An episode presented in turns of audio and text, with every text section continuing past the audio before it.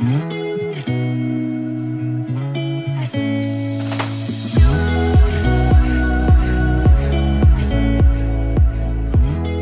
大家好，欢迎来到 Annie 的爱情急诊室，我是 Annie，你的爱情诊疗师。在这里，我会解答大家在感情上遇到的疑难杂症，也会邀请听众朋友来节目上分享亲身经历的感情故事。喜欢我们的话，欢迎到 Apple Podcast、Spotify 给我们五星评价，也可以加入我们的 Line 社群，聊聊感情大小事。对，我们 Line 社群已经来到两百五十几人了，我们预计就是大概三百人的时候，就会是要有特定的条件，或是。呃，可能每个月的月初啊，或者什么，反正就是会有一些特定限定的活动的时候，才会开放大家参加。所以真的很有兴趣的人，赶快赶快加入。对，其实我觉得加入社群的人蛮妙的，因为其实我会审核，就是我会人工的审核，看大家想要进来的原因是什么。有一些人是，大部分的人大多是真的有遇到一些感情上的问题，可是也有人说他是喜欢看其他人的感情故事。我觉得这点也蛮有趣的。一开始我一直觉得，诶，很奇怪，怎么会有人只是想要来看人家的故事？可是其实后来我慢慢的了解到说，说其实说你可以从其他人的故事经验里面去学习，或者是说你可以，诶，曾经你可能也有相关的经验，你可以给予一些回馈。总之，我很喜欢我们社群里面的风气，还有就是大家互相帮助的这个气氛。那也很谢谢社群里面的伙伴一直以来的支持。好，现在的录音时间是六月九号星期四下午三点三十九分，也就是说，在倒数六个小时，这一集 Podcast 就会被大家听到了。那也就是说，我倒数六个小时才在录音。如果有追踪我个人的 IG，就其实我有创一个我个人的 IG，然后我的那个 IG 连接一直有放在下方的资讯栏，可是大家可能没有注意。但是其实那边因为我比较忙的关系，我也没有那么。没有那么频繁的发文，可是如果你追那边，你应该会更了解，就是主持人我本人。对，那就是我我的名字其实叫 Alice，然后我还有在其他的 podcast 频道里面工作。那刚刚我就在跟我工作的另一个频道的主持人聊天，他就跟我说，呃，我礼拜他是每个礼拜一上架，然后我会帮他剪，然后通常他都是可能。礼拜四、礼拜五就会给我档案，然后我就会帮他剪这样。然后呢，他就跟我说：“诶，Alice 怎么办？我到现在礼拜四了，我都还不知道要录什么。那不然我们就是这几天，因为这几天我刚好会跟他见面。他说：那我们再聊聊天，看看会不会有什么新的想法。然后我心里面就想说：你你还有就是还有三天左右才要上架的事情，你在那边担心。然后我还有六小时就要上架的东西，我都还没有录。” 对，因为我这几天好，这其实就回归到我这几天的状态吧，就是，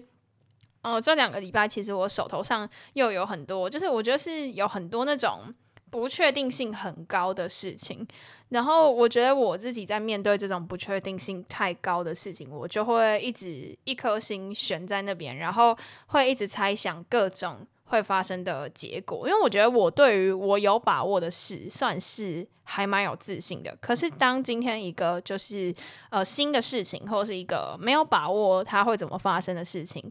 进到我的生活里面的时候，我会蛮焦虑的。可是当然，因为我手头上还有很多其他的事，所以我就没有办法。重心都 focus 在那个不确定性很高的那件事情上，所以就让我心情一直就是上上下下，然后每天晚上都会一直做噩梦啊什么之类的。然后我之前说就是我嘴巴咬合的事情也一直都还没有好，然后我又刚好这阵子真的是就是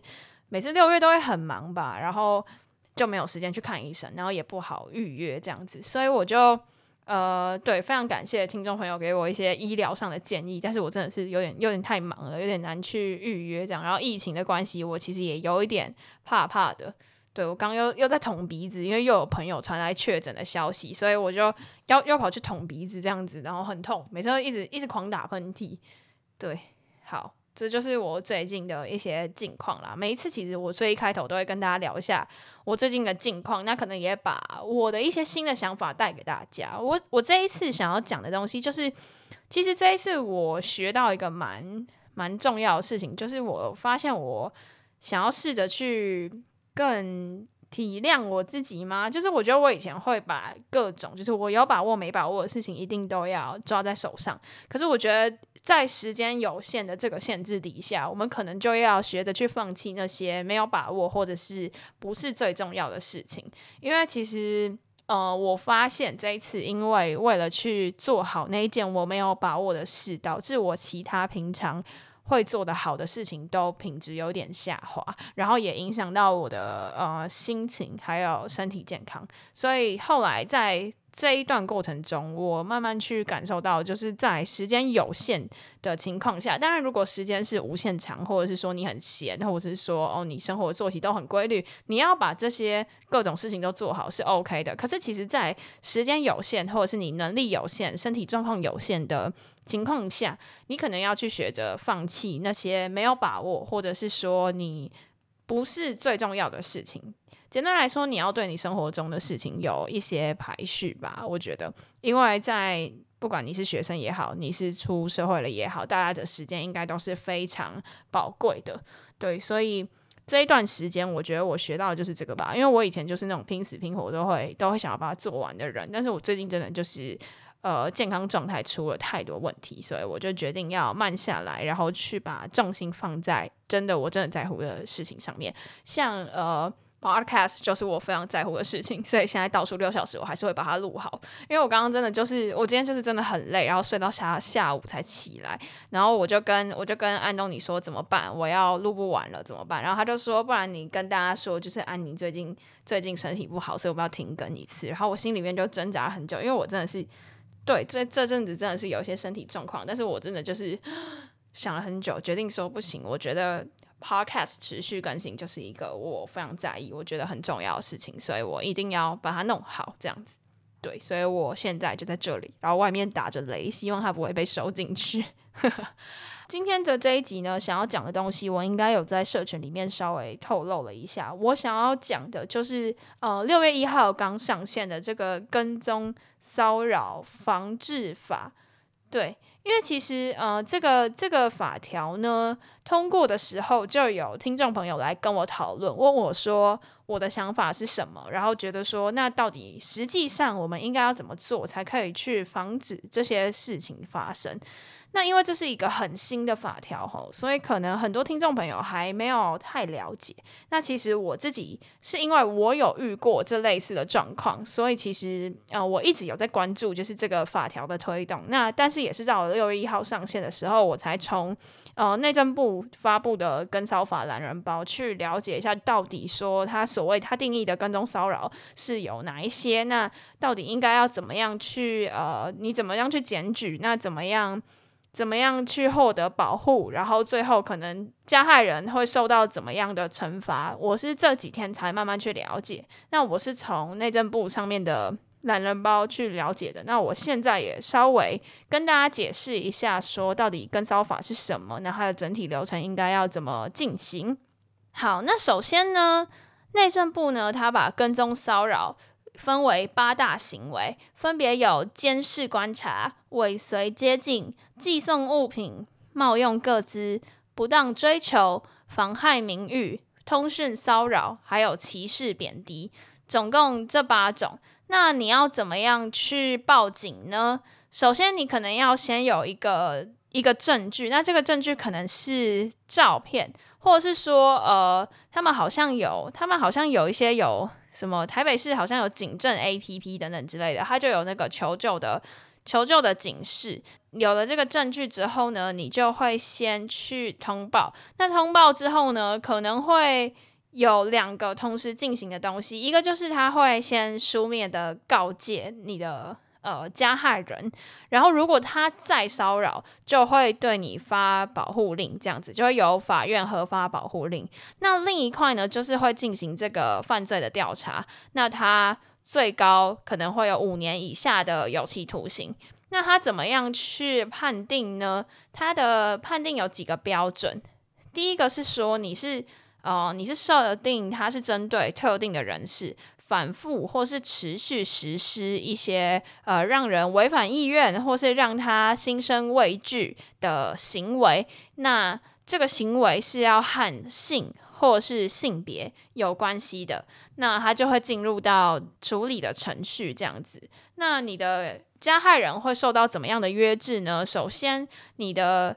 跟踪骚扰行为会处一年以下的有期徒刑，那并科新台币十万元以下的罚金，是告诉乃论。那如果你是携带凶器来做这个行为的话，就会处五年以下的有期徒刑，然后并科新台币五十万元以下的罚金。但是这个呢，因为你有携带凶器嘛，所以这就属于非告诉乃论。那最后呢，就是如果你的法院已经核发保护令出来的话，你违反了保护令的话，你可处三年以下的有期徒刑，并科新台币三十万元以下的罚金，然后也是属于非告诉乃论。对，以上就是六月一号刚出来的那个跟踪骚扰防治法这样子。那其实，在六月六号的时候，也就是跟骚法施行了五天、五六天之后，就有一个新闻出来。那这个新闻是我们社群里面的一个粉丝分享给我们的。他说，在这五天内，就是六月一号到六月六号之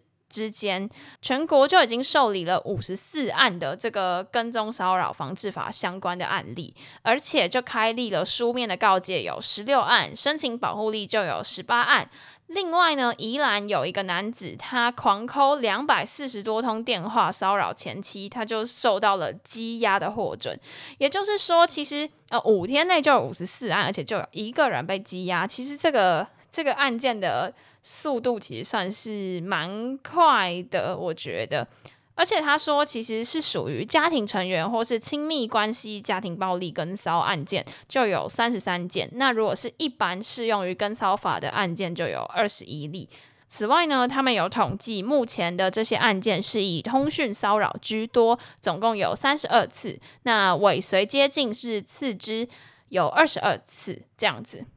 那既然他说那个通讯骚扰是最多的，我们就来讲一下那个被羁押的那个宜兰男子，他到底是做了什么事情？他说，宜兰县一名男子要求和前妻复合，竟然狂扣两百四十多通电话来骚扰，并恐吓前妻说，如果我抓不到你就誓不为人，而且还到女方住处去盯着他，然后屡劝不听。后来就遭到宜兰县警察局以现行犯将他逮捕，经通报地检署指挥搜集犯罪事证，并向地方法院申请羁押获准。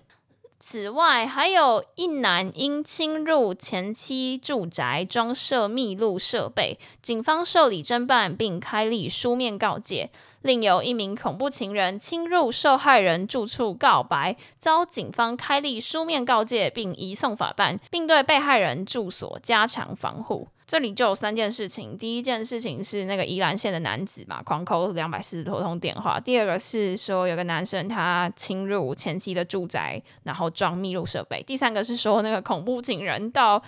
受害人的住处去告白，然后就被开立书面的告诫并移送法办。我觉得这些事情真的是蛮恐怖的，如果是我自己遇到，我可能会完全不知道要怎么办呢？就是。到底要怎么样去处理这样子的事情？那我有看到一篇文章是有说，他其实要你收集相关的证据，要怎么收集？就是你可能要，呃，你要拍的照片是证明说当时当地当人真的受到了。呃，跟踪骚扰的行为这样子，而不是说你一定要记录得非常清楚，说什么就是要把当事人拍下来啊，等等之类的。它其实是因为它要构成一个要件，叫做是持续和反复性，所以他希望你的搜证内容聚焦在他的行为已经很多次，而且是持续一段时间。那他说就是。你的照片不一定要拍到当事人，你只要记录到就是相关的一些时间地点，因为拍照是为了要证明当下的时间地点你已经被跟踪、被尾随、被骚扰了，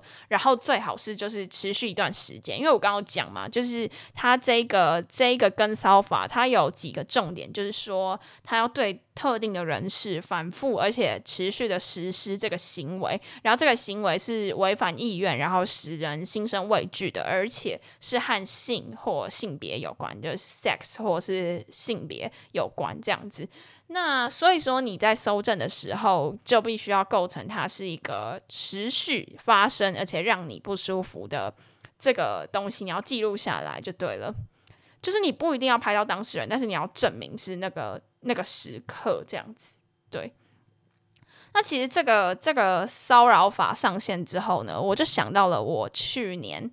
呃，大概是半年多之前发生的一件事情。其实我刚犹豫了很久，说到底要不要把这件事情讲出来。可是我发现说，就是我看到那个宜兰县男子狂扣两百四十通电话，我就回想起就是我半年前发生的那件事情。总之就是我跟呃一个男生之间有一些。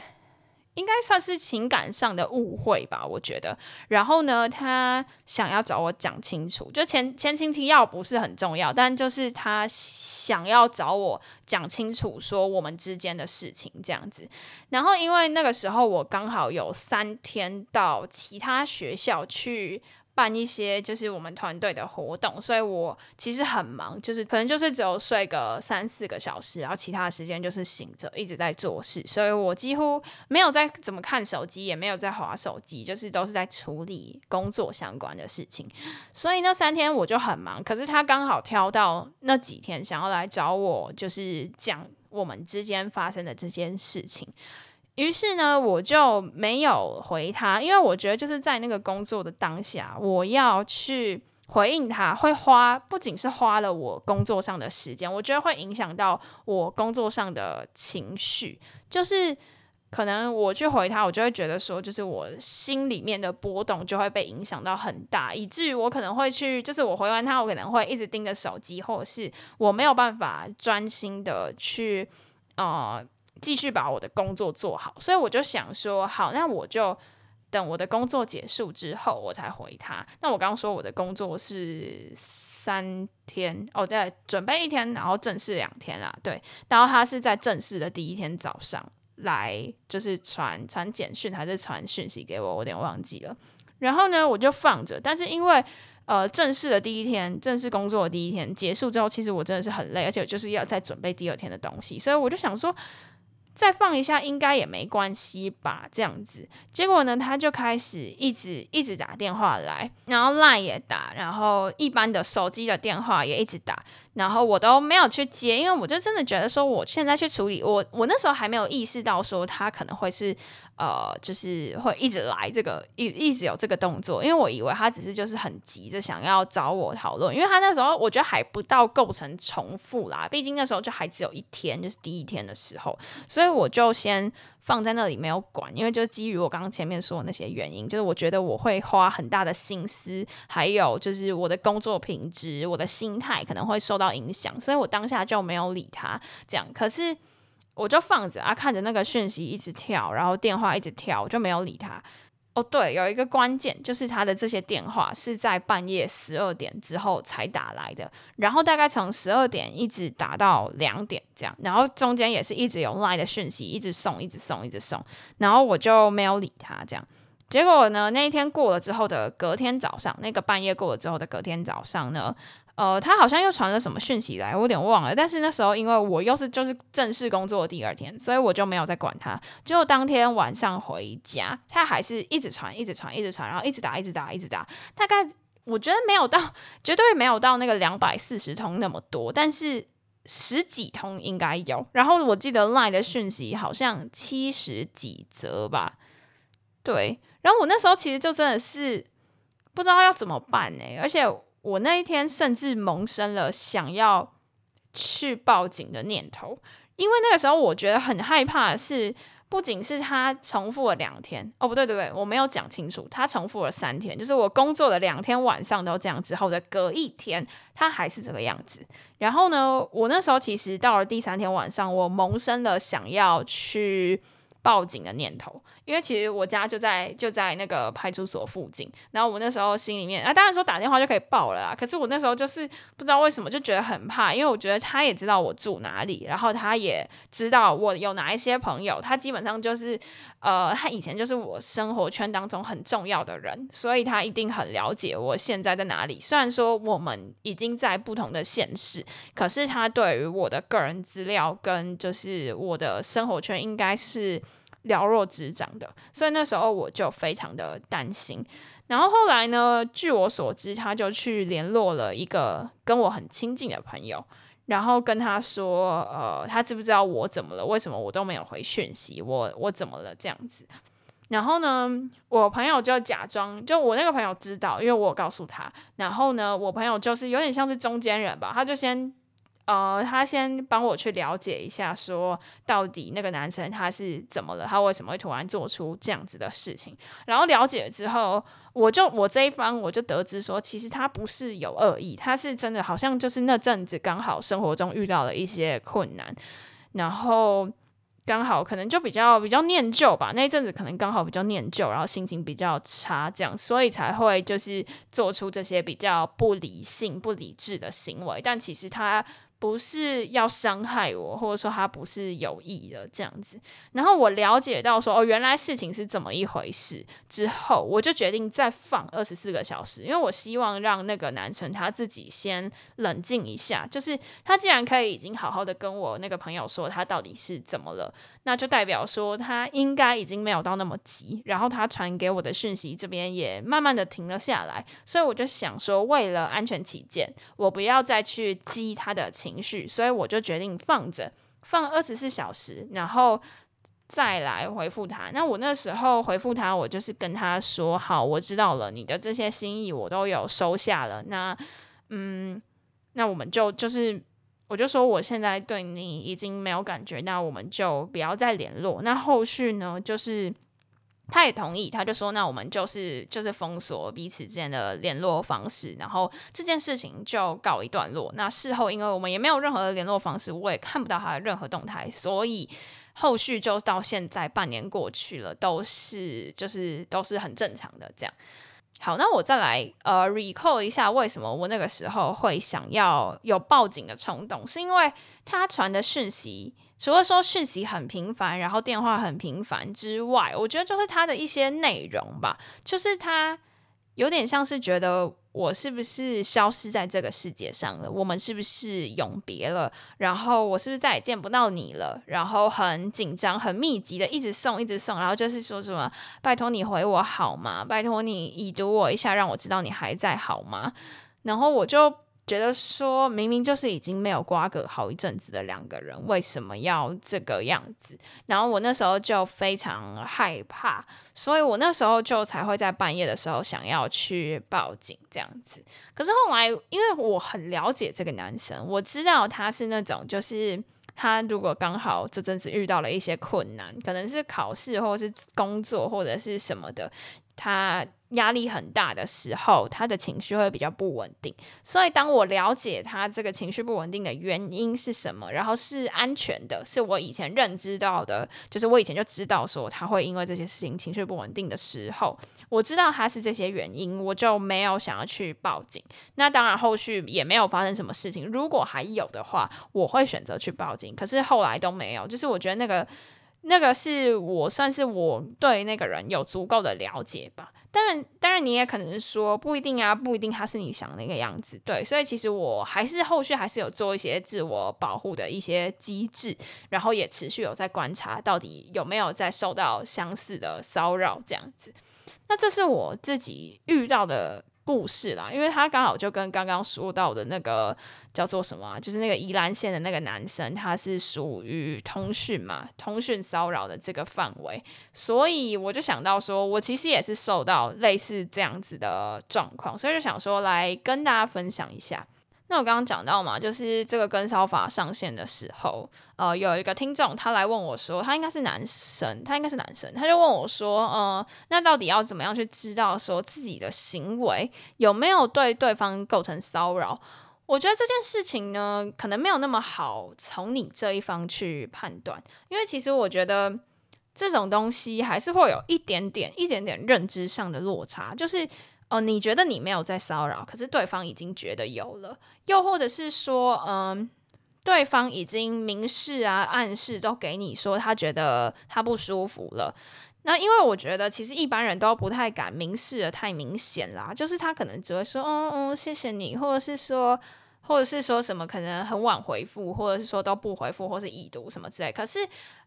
另外一方可能不知道啊，可能不知道说这样子是他不舒服的表现，所以就以至于说他没有在没有在第一时间就踩刹车，或者是没有意识到自己的行为已经构成骚扰了，所以我觉得这个还是会有一点点认知落差上的。就是的一些误会啦，因为没有办法那么那么明确的知道说，哎，对方其实是在释放他不舒服的意图，又或者是说，你没有办法从你自己的这一方去知道说，到底我这样的行为是不是骚扰？因为其实骚扰一个蛮重要的要件，就是你要对方感受到不舒服，不管是性骚扰也好，不管是跟踪骚扰也好，它一定要是构成一个让人不舒服、心生畏惧的情绪，那这个东西它才会由被害人去检举，然后构成骚扰的这个。案件这样子，所以我觉得本质上你可能还是要去观察吧。就是当然，我们奇怪的事情不要做嘛，会会被送警局的事情不要做。那如果你你觉得你要去感受一下对方对你的感觉，然后你自己得失心也不要太重，不要说就是啊他没回我就是一直送一直送一直送，或者是怎么样。有的时候可能对方他是刚好有些事情啊，或者说他不喜欢你这个样子，那我这时候我们可能就要特别去注意这样子。那其实，呃，跟骚法这个东西连带一个蛮重要的、蛮重要的议题，就是恐怖情人的这个问题。那其实，呃，我之前跟其他人分享说，我遇到就我刚刚前面讲的说，就是呃，我一直收到电话，一直收到讯息那件事情，有人会跟我说，哎，那他他是不是恐怖情人？其实我觉得啦。在我的那个案例里面，我不觉得他是恐怖情人，因为其实平常他也不会有暴力倾向，或是疑神疑鬼的倾向，或是控制欲很强的倾向。嗯，应该没有吧？还好吧？对，应应该还好吧？不是没有，突然突然回想，就开始细思极恐，就觉得嗯，好像有一点点，有吗？有吗？这样子，好啦，但是呃，根据台南市政府卫生局心理健康科他们统计出来的恐怖情人，大概有以下几个特征。第一个是控制欲比较强，可能要求百分之百了解你的行踪，过度要求对方配合，不能跟其他异性单独会面或单独联络，最好是杜绝一切人际关系。第二点，可能他比较疑神疑鬼，然后很没有安全感，而且非常的固执，而且会用一些尖酸刻薄的话来批评你。那第三个就是他可能有暴力倾向，他被激怒之后会有攻击行为，或者是平常喜欢虐待小动物。那第四个就是他的暴怒很情绪化，可能会或是他有呃酗酒、吸毒，或是交友很复杂、出入复杂场所等等的这些状况。那最后一个就是他可能常常威胁，或是常常以死相逼。那到底面对到类似这样子的人，或是他有这些征兆的人，遇到恐怖情人了，我们应该要怎么样去处理？当然，你可能会说，我们赶快跟他分手就好了。可是我觉得啦，关系的建立是需要时间的，那分手当然也需要时间。而且对于这种敏感、情绪比较敏感的人，你一时之间跟他分手，其实是可能造成你自己哦自身很大的安全的问题。那一样，台南市政府卫生局心理健康科他们就有提供几个秘诀。他说，第一个就是你要慢慢的疏远，而不提分手。因为呢，这些恐怖情人他们把另外一半视为财产，视为附属品，所以如果你提跟他们提出分手的话，对他们来说这就是一个非常非常大的威胁还有刺激，所以你会对他的情绪造成很大的威胁和刺激。那这样子他会做出怎么样的反弹，你没有办法确定，所以这会是一个很危险的事情。那第二个呢？呃，台南市政府心理健康科这边的建议，他们是说你要温和的告诉对方合理，但是和对方无关的不见面的理由，比如说你就说老板要求加班啊，或是说我爸妈生病啊，或者是说有一些不可抗力的因素，不过是和对方无关的，你不能说什么哦，因为你情绪不稳定，我们先一阵子不要见面这种之类的，因为他会觉得说你在怪他，所以你就要讲说什么老板加班啊什么。什么父母生病啊，什么之类的，那最好我是觉得最好也是跟你自己无关，因为有些人可能说什么哦，我最近读期中考很累，或者说什么怎样的，他会说啊，你早一点要读完啊，你早应该要知道你要早一点读完来陪我啊什么的，所以我觉得和自己还有和对方无关都还蛮重要的，因为这样子就有点。撇清责任的关系吧，然后你慢慢的去减少见面的次数，还有机会。然后你在讲的时候，你要尽量的去避免指责啊、批评或是激怒对方。那最后一个最重要就是你要控制自己的言行举止的情绪。当然了，你可以跟我说哦，我们之间没有爱了，你还要要我对他好，对他很温柔，是一件很难的事情。没错，这我完全都认同，这真的非常非常的辛苦。可是如果今天你表现的太明显，你反而会发生一些更恐怖的事情。你可能要尽量的去避免在对方面前跟其他异性、其他人的互动很热情，让他去对比出来说什么哦，你都对他那样，不管是朋友还是异性朋友，他就说你都对他那么好，跟他见面那么多次啊，你都不跟我见面，你什么意思？这样子，这样子其实很容易引起就是恐怖情人的吃醋，或者是他有一些。可能更不好、更不好的念头，所以我觉得这个也是蛮重要。当然那一段时期会很难熬啦，你可能会跟我说啊，我就已经不爱他了，我还要对他这样那样的，对，非常辛苦，这我完全认同。可是你可能要心里面要想一下，就是人一时海阔天空的那种感觉。当然这个一时会多久，我没有办法跟你保证。可是我觉得就是，嗯，你还是要好好的。处理一下这一段感情，我们再继续面对原本的生活，不然可能你自己平常的生活你也会一直在一个很紧张的状态。那最后一个就是，如果真的有需要帮助的话，你一定要去寻求专家，不管是呃心理师，或是精神科医师，或者是呃警方，比较能够得到冷静而且专业的协助。可是你不要找那种，就是我觉得你不要找那种什么你们之间两个人之间的朋友。或是说什么你的新的对象，然后来跟他说哦，我有新男朋友了，你不要来骚扰我这种的。我觉得其实这个会蛮容易，更容易激怒对方，然后让这件事情更糟糕。因为有时候我们常常会觉得说什么家丑不得外扬嘛，或者是说什么你可能会觉得说啊，找警察更刺激他，或是找医生、找心理师他更刺激他。可是其实如果你今天找一个说什么你们两个之间的共同朋友，或者说你找一个新的对象跟他说什么哦。我已经交新男朋友了，那请你离我远一点，这种之类的。其实我觉得这是可能啦，可能会有一些反效果，因为这等于说，一来是这不是专业的能力介入，二来是这个对象可能跟他之间，他会觉得说是，呃，你都找别人啊，不找他，或是你都你都偷跟别人来，都没有告诉他等等之类的，反而会造成就是更大的误会这样子。对，那以上是就是我对跟骚法，就是跟踪骚扰防治法，还有恐怖情人的一些看法，还有经验，希望能够解决听众朋友遇到的问题，也提醒听众朋友，如果遇到类似的状况，要记得寻求相关的协助。不要觉得说什么家丑不得外扬啊，或是觉得说要去处理这件事情很麻烦，但其实你不处理，或是你不去好好的面对它，不去寻求专业的人士，可能会带来更大的困扰。这样，那今天的分享就到此结束啦。喜欢的话，别忘了追踪我们的 IG Annie，你的爱情诊疗师，也可以点主页的链接，更加了解我们哦。最后啊，如果你还在为情所苦，快加入我们的 LINE 匿名社群，写下你的问题，挂号 Annie 爱情急诊室，让我们大家一起治愈你的心。那刚讲到的链接，我都会放在下方的资讯栏，还有我们的 IG 主页。喜欢的话，欢迎到 Apple Podcast、Spotify 给我们五星的评价，也可以小额资助我们继续创作。感谢大家的支持，那我们就下期见啦。那最近疫情高峰，请大家要就是多多保重身体，多多注意自己的身体状况。那我们下期见，拜拜。